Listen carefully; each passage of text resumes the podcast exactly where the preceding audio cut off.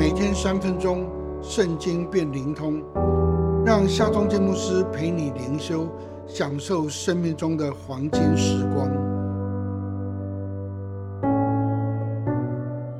耶利米书四十一章第十六节：尼探雅的儿子以实玛利杀了亚西干的儿子基大利。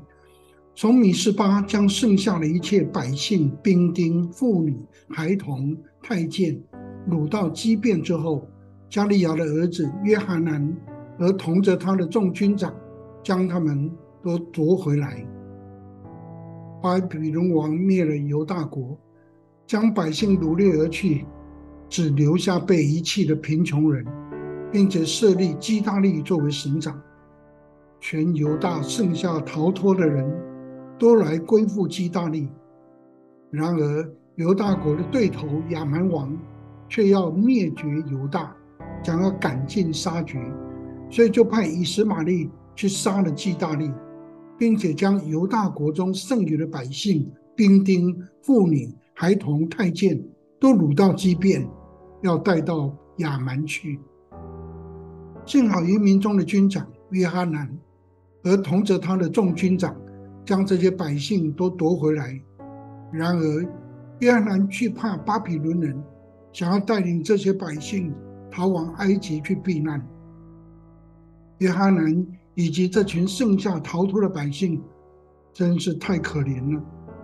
他们逃过了巴比伦人的掳掠，又差一点被掳去亚门。他们想要逃去埃及，期望得到收容保护。却不知道，在埃及等候他们的是更大的灾难。如果用成语来形容，这一群百姓真如丧家之犬，惶惶不可终日。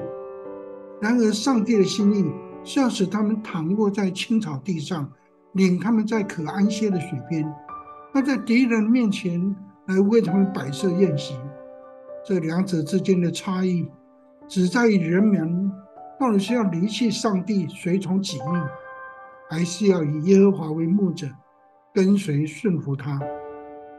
在人生的记忆中，我们也不停的面对这样的抉择：是要随从己意，偏行己路呢，还是要随从上帝，遵他旨意呢？是福是祸，藏在一念之间。让我们紧紧跟随上帝吧。让我们来祷告。全能的上帝啊，我愿意更深的认识你，跟随你，顺服你。